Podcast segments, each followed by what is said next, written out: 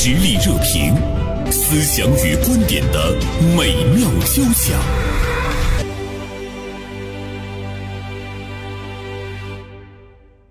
去年年底，英国《自然》杂志刊文预测，二零二四年十大科学进展中，特别提到了人工智能的进步和 Chat GPT 人工智能，这个呢是占到了前两位。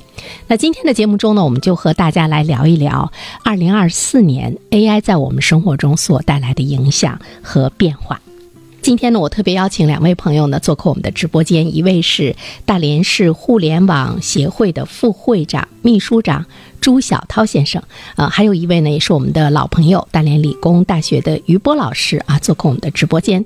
朱会长好，于老师好，好，袁生好，听友们好，大家好，我是朱小涛。说到这个 AI 它的那个发展，就从我本身来讲，我我是一个主持人嘛，其实。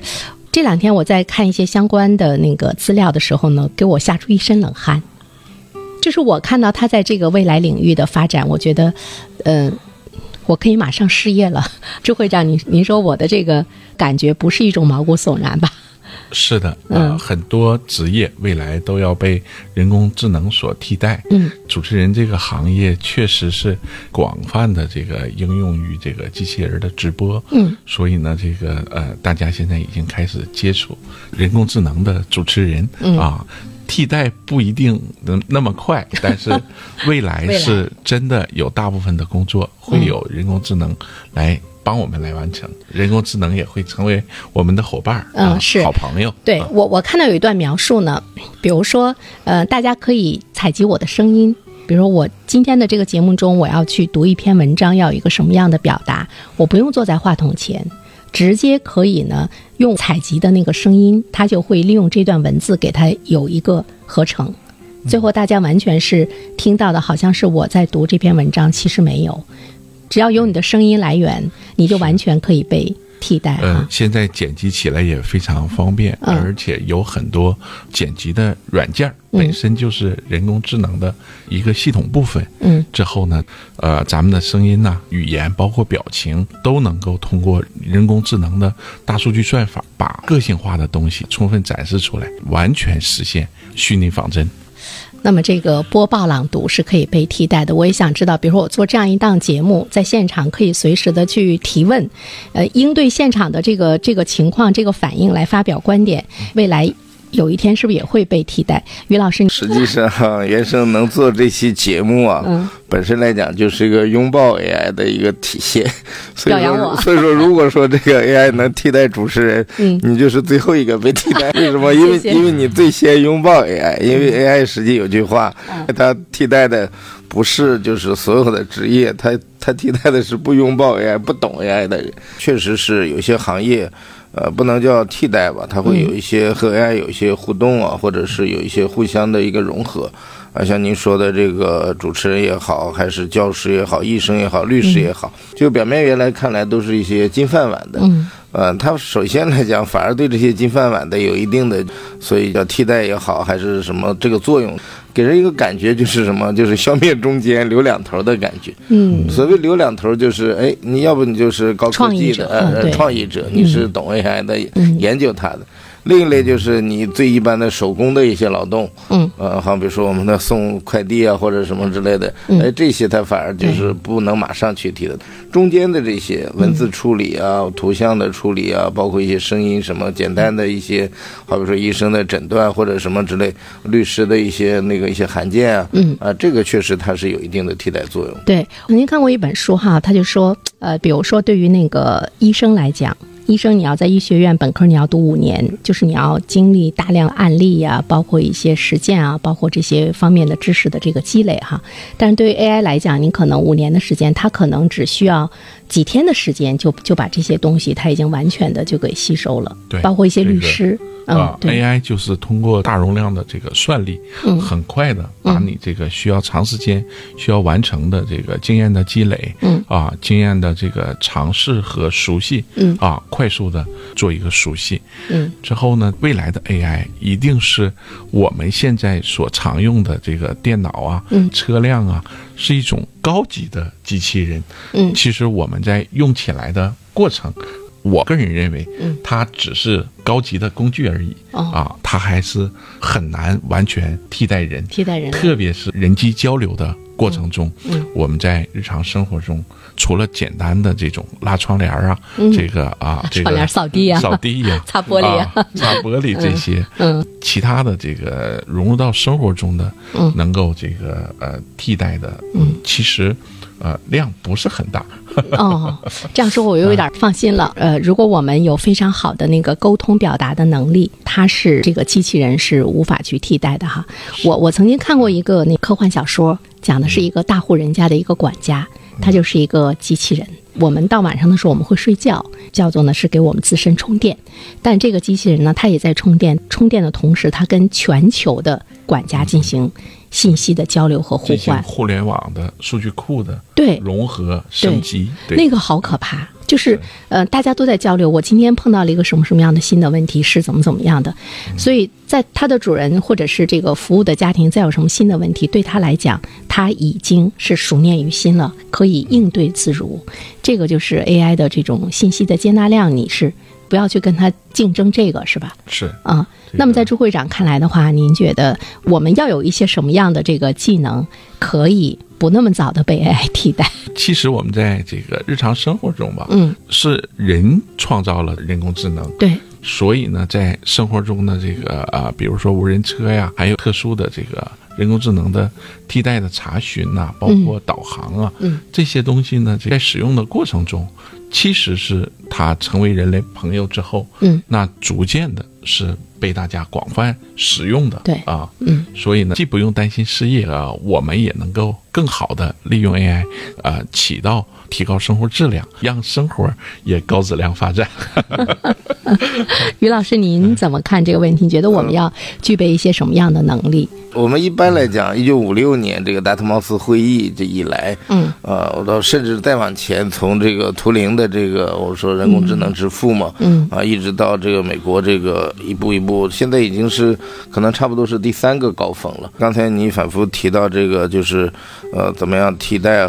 或者是融合这一块儿，刚才你你还讲到一个，就是呃，这个你看的科幻小说，现在我们这个电影都已经拍出来了，就是最近的上映的这个《嗯非诚勿扰三》嘛，葛优的女朋友都已经变成那个机器人了啊，真的啊，对，所以说这个那个场景什么样的？葛优对他有爱慕吗？就是范伟给葛优实际是制造了一个这个舒淇的这个机器人的一个代用品。刚才你说的那个充电的场景啊，嗯啊，包括一些他一些就是什么样的那个。是人的功能，它不能实现的，或者是机器人的功能啊，它这里面都有一些体现。因为它里面假设是二零三零年的一个场景，那现在我们二零二四年，六年以后会不会有这样的一些场景？按照现在的发展的速度来看，你看真是有可能。我在今年的跨年晚会上，东方卫视的一个跨年晚会哈，他当时就是推出了一首歌，嗯，任素汐作词编曲的那个王昭君那首歌，但是他是用那个现代和戏曲的那个方式来唱。嗯，他就出现两个角儿，一个呢就是我们现实现实中真实的一个手，另外一个就是 AI AI 来唱。但是在电视机前，其实我们一眼就能够看出来哪个是真人，哪个是 AI，因为你的那个表情，包括你的面部肌肉的那种变化，包括你的那个生动和灵动，它还是不能替代我们真实的人的。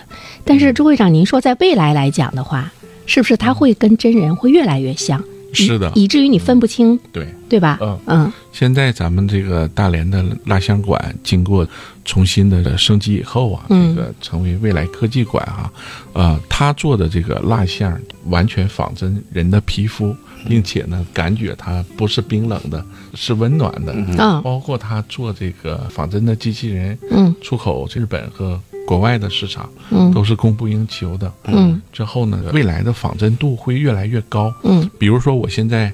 用五分钟的时间，通过一个软件，嗯，就能模仿我的声音，把我的头像就能替换进去，嗯。但这五分钟所做的工作是相对初级的，普通话讲它是粗糙的，嗯啊。如果我们用五十分钟，或者是五百分钟、五千分钟，嗯，经过机器反复的训练，嗯，它的仿真度会越来越高。您说的这个仿真度是什么？是那个声音呢，还是面部表情啊？声音越来越接近真实性，甚至达到我们右眼无法分辨的以假乱真的这种程度，它在人工智能的使用过程中，也完全分为。低中高级，啊，高级呢，它就要有这个大量的学习，嗯，包括软件开发平台的收集信息的过程中，嗯，它要有这个能力，嗯。啊，就跟我们的呃小学生和初中生和大学生的学习能力啊，最后他把这个学习能力转化成感知啊、认同和做决策的最终能力是有极大差别。所以我就看现在其实大家在探讨说 AI 它。到底会不会有意识？因为我们现在看到人跟万物之间最大的一个区别，就是我们会有那个意识，自主的意识。那么对于 AI 来讲，它被植入了大量的数据。包括他对这个人对很多事情的一个反应的一个习惯的一个了解，思维方式的一个了解等各个方面，它最终会不会产生意识？朱会长，呃，您觉得 AI 最后能产生意识吗？AI 的意识一直大家是有争议的，它未来特别针对于暴力啊，嗯，或者一些特殊的事情，嗯，但是呃，我个人认为，嗯，它的所谓的感知，只是我们像人的年龄一样。这个学习能力一样，嗯，达到一定程度之后，你感觉他是本能性的做出反应，就是要摔倒了。成年人要摔倒了，本能性的会把平衡重新做调整，他就不容易摔倒。而小孩子他的平衡能力不强，反应能力也没有那么便捷，他就容易很小的时候走走路就摔倒了。人的意识到底是怎么产生的？我们天生就具有的，在我们基因里的，还是说我们？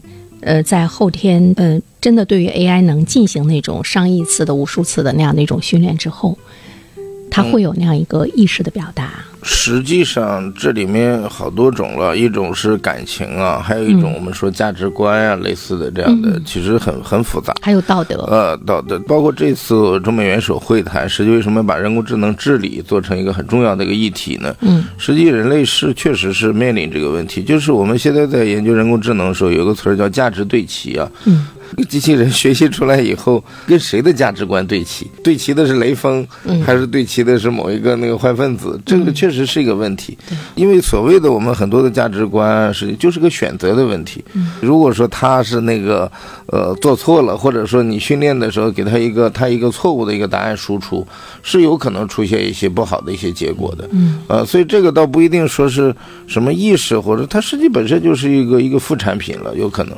对于人工智能的这个。发展来讲，和那个道德感，这个也挺可怕的哈。比如说，我们真的用肉眼分辨不出来真实的于老师和一个 AI 的于老师 在我跟前儿的时候，现在就是个 AI 的在这坐着，他究竟要去做一些什么样的事情？最后就是他道德感的那个训练，挺值得探究的一个领域啊。事实上，我我个人认为，人也好，机器也好，它。不断的在熟练的做出一个应对反应，对每个决策，他只是按照常理或者是习惯，嗯，别人举拳头打过来，你自然本能的要回胳膊啊挡一下。如果经常做这个拳击啊一类的格斗训练的人，嗯，他会本能的边挡，他可能就又回击回去了。呃，明白朱会长说的那个意思，就是说，如果我们给他的那个路径，嗯，是正确的。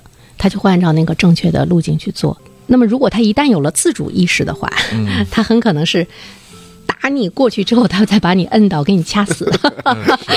这个是那个呃，是需要去探究的。另外，还想问一下于老师，您刚才说到了那个葛优和舒淇演的《非诚勿扰三》，我想问您一个问题，就是那个 AI 的舒 AI 的那个哈，他跟葛优在一起谈恋爱的时候，他的那他的反应，他的那个表现，他的那个状态。跟真实的人是一样的吗？因为按照现在的人对 AI 的理解啊，这个他肯定要木讷一些，肯定是要那个故意的演的，要要和现在我们印象中的机器人是一样的嘛，他不不像活人那种活灵活现。但是按照未来的这个机器人的表现，因为他后来有一个有一个片段就是反转了嘛。就是范伟又给他提供了一个所谓的就是新的一个舒淇，那个甚至比真人还真人呢。这怎么比真人还真人？因为他是一种，他把舒淇的，因为他是出去呃做环保捡垃圾以后晒的黑黑黝黝的那种感觉都给表现出来。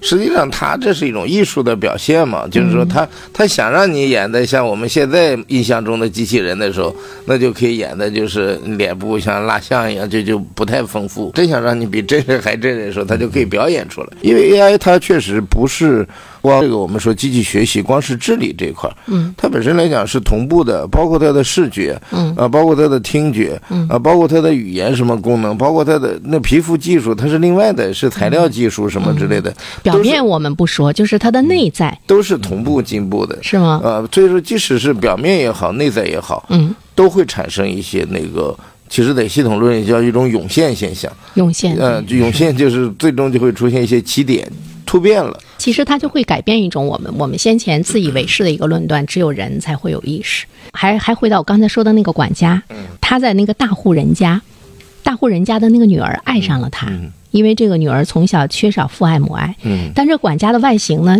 特别英俊潇洒，像朱会长这样的，就 是彬彬有礼，而且呢，就是特别特别有礼貌，对她的那个关心。嗯这个女孩子知道这个管家他是那个是一个 AI 机器人，但是她真的就爱上了他。有一天，她就她就对他表达，她说：“我喜欢你。”你知道那个 AI 机器人怎么回答的吗？他说：“小姐，您现在肾上腺激素分泌比较多，您需要休息。社会热点，传媒观察，穿透共识，寻找价值，实力热评，谈笑间，共论天下事。呃，朱会长，您说在我们的生活中，其实从我们老百姓的角度上来讲，我们跟 AI AI 的这个接触并不陌生。比如说刚才您说到的比较简单的什么扫地机器人啊，嗯，擦窗户机器人啊，包括那个呃无人驾驶汽车，它也是。就像这些服务的话，在未来来讲，会在我们的生活中会出现的很多。嗯嗯是的，我们家里头有这个小米的这个音箱嗯啊，它就会跟你这个进行互动，背一首古诗啊，唱一首歌啊，嗯或者是我喜欢听邓丽君的歌，它会一直在给你播放邓丽君的歌曲。对啊，这个好像也是最简单的。其实我觉得它对人的那个情绪的舒缓也很有用。你说家里谁愿意让你天天这么吃来喝去的哈？说小爱，小爱马上就说主人在，那种说 唱首歌，完了说您要听什么歌？是 对，唱了一首歌之后他不愿意听，说打住，再换一个。好的，马上。在疫情期间，我曾经送给一个朋友孩子家，给他送这么一个小音箱。嗯，那孩子把它变成宝贝一样，每天从睁开眼睛就要跟他去交流，因为嗯他出不去，不能出去玩儿。嗯，之后呢，这个他就要求他，你给我背首古诗啊，你给我这个讲个笑话啊。嗯，整整一天，这个孩子的乐趣儿并不衰减，因为他的这个数据库是极大的，对跟互联网是直通的，巨大的这个内容的服务。而且他的啊情绪永远是饱满的，是的是温柔的。嗯嗯嗯你你怎么对他，对，他都对你很温柔。我觉得如果如果他哪一天不饱满、不温柔，那就 麻烦，那就说明他有意识了。之前这些音箱什么之类的，其实在人工智能这个发展史上，都在一种专家系统啊，或者说是预设了一些内容的阶段。嗯它和现在我们说的这个就是 GPT 以后的这个原理还不是很一样。嗯 GPT 它是按照逻辑的这种输出啊，感觉是可以展开一种联想，按照经验能输出一些新的一些新生成内容，生成式。但是和之前的这种我们说还类似一种像刚才朱会长讲大数据库的一种存储式，啊，这个还不不太一样的。所以我们以后实际上现在我们叫 GPTs，也就所有我们的 APP 啊。包括这些智能音箱类似的 A P P 都要重写嘛，就是在二零二四年以后，一个很大量的工作就是我们之前的，呃那种 A P P 都是要重新给它改成这个我们现在的这个 A I G C 的这种重。写之后会是什么样呢？AI 小爱会发脾气吗？发不发脾气不说，但是他不会就是说像现在说你说大连的天气预报，嗯那你现在可能输出了的是一个就是。预设好的大连天气预报怎么怎么样，嗯，但是它会有一些新的一些根据这个天气预报一些建议了，或者是哦就是这种天气会有一些什么样的一些一些应对啊，或者呃对这个和和之前那种播报是不一样。嗯。那就像你读一个新闻稿和你在这里根据这个新闻稿你自己阐发你自己的一些，或者根据你之前学习的内容，嗯。以后你阐发一些对这个新闻稿的想法，嗯。那以后是这样的一个概念。对，而且呢，这个在人工智能快速发展的过程中，嗯，还有一个最关键的，这个是我日常工作中经常要做的工作，就是网络安全的问题和人工智能的安全问题。对，你不要忘记，当你把这个电插上网连上的时候。这个音箱它是实时在监听你的语音，嗯，之后我们这个在呃吃饭聊天儿，嗯，日常只要手机能收集到的，它会不断的在帮你推东西，比如说，嗯，你哎你在讨论裙子，那可能一会儿。再看手机的时候，嗯啊，全是群。哎，你上淘宝啊，上这些这个拼多多啊，他会给你推荐一些这个。你在你在注视着深渊，深渊也在凝望着你。所以提醒大家，网络安全是一个重点的，我们需要。考虑到的，比如说行车过程中，在智能导航啊，在汽车的这个智能联网的越来越先进的过程中，一旦出现安全问题，嗯，有人会帮你踩油门，有人会帮你踩刹车，嗯，在不合适的场景会带来风险，嗯，如果我们做特殊行业、特殊工作，它会收集你的信息，比如说我们用的特斯拉呀、苹果手机呀，嗯嗯，完全是在国外掌握这个数据的。这种安全风险，每年的大连市的网络安全宣传周，我们都做大量的工作，所以这个借着咱们这个节目，嗯啊，也跟大家讲讲网络安全问题，请大家关注。同时呢，这个啊，网络安全的事件也频发啊，包括邮件的泄密啊，包括咱们这个指纹的。泄露啊，嗯啊，还有的啊，住宿的酒店的数据的泄露，嗯，包括咱们这个个人隐私等等等等这些安全的事件和风险，需要提醒这个听众朋友。因为网络在我们的生活中就像空气一样哈，无所不入，所有的生活习惯，包括你的思维，包括你的兴趣爱好，在网络上都是有痕迹的。就是这个痕迹，嗯，平台很了解。这个互联网很了解，那我觉得如果一个人想要了解你的话，哪怕是一个陌生人哈，他可以通过一些手段，可以把你基本的一个一个生活的轨迹，包括你你本身的特色，他都可以给绘制出来，是吧？比如说实行一些什么犯罪呀，包括欺骗啊、诈骗啊等等，也比较得心应手。像刚才朱会长说的，所以我们要注意我们的这个网络安全。怎么去注意呢？除非你远离网络。如果你在网络中的话，你这些轨迹，对，平时要多注意。比方说，很多人现在朋友圈只开放三天了，嗯，要不然你的日常的喜怒哀乐啊，包括你的这个衣食住行啊，都会体现在朋友圈，会被别人去了解。哎，你什么时候过生日了？你发出来了，这个你的生日暴露出来了之后，这个啊，通过你上哪儿去？比方说，你你今天。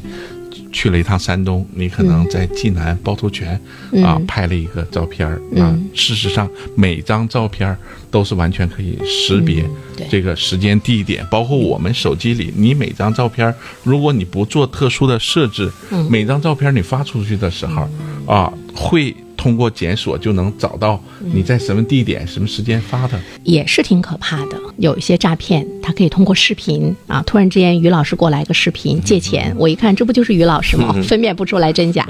后来大家对这个有了警惕心之后，比如说在现实生活中，我就我就那个创造出来了一个一个这样的于老师 AI 的，到单位来找你了。他就是跟你坐下来喝咖啡了，就我们说他未来的这个发展，你看不出来是真的假的，除非你给他脑袋打破，扒开头皮看看，里面是一堆机器。我们会有会有那个 AI AI 警察的 AI 警 AI 警察那有透视功能在线上。像朱会长说的，他对你比较了解了，因为你的这个信息透露，甚至于你的一些事情都在他的那个记忆中。你说到你说到什么事儿，他都能够。对答自如，嗯，对，嗯，这又回到了刚才我们说到的什么 AI 犯罪呀，对，AI 的道德呀，是，它也是在于人类的一个自我的约束和认识。是这个法律法规的范畴和要求，就像呃，我了解我们这个理工大学有些老师在在研究大数据的抓取啊，嗯，这个通过开发一些。人工智能软件嗯啊，定向的去抓取一些大数据。事实上，我们做网络安全的这个渗透测试的过程中，嗯，或者是在攻防演练的过程中，呃，所有的这些这个攻防的工工具，嗯，那都是通过人工智能的形式，嗯，把它开发成一个系统，嗯，那它自动抓取啊，谁有漏洞，你们谁家没关门，它自动就会进去。过去的网络安全事件通常是。破坏性的。嗯啊，现在的网络安全时间是透明的，他进来拿了什么东西，拿了什么数据走，嗯去看了什么东西，嗯你根本就不知道、嗯啊，除非有一天在暗网上被发现了，被某些人牟利了，嗯啊，这个案件触发了，嗯，这个时候才会了解情形，啊，浑身起鸡皮疙瘩。人是万能的吗？有的时候我们会不会创造一些东西，最后又把我们给灭掉呢？于老师，实际现在这个阶段，这个 AI 治理啊，就一直在在做，甚至包括元首会晤的时候，都把这个话题都放在里面啊。我们全国也有大数据局啊，各地各种网警也好，还是各种各样的我们说这个互联网的管理机关，就是要那个心力除弊吧，就是把它的有用的用起来。但是这些弊端，你只能去那个什么，你不能也不能因噎废食。反正在发展的过程中都会有一些这个风险哈。我互联网造福人类，嗯这个是不可替代的，而且是大势所趋、嗯啊。是不可逆的。节目结束的时间就到了，一人说一句结束语吧。会长先来。会长嗯嗯嗯 啊，希望人工智能成为我们的朋友。呃，我想在这里头也顺便提醒大家，人工智能或者是网络安全带来的风险。嗯好，谢谢大家。嗯，我觉得还是要拥抱人工智能，拥抱这个新的时代，拥抱数字时代。好吧，那就继续报吧。好，再一次感谢。于老师，感谢朱会长做客我们的直播间。有机会呢，涉及到未来的一些科技啊，包括 AI 的这个发展，也期待着跟二位来继续的探讨。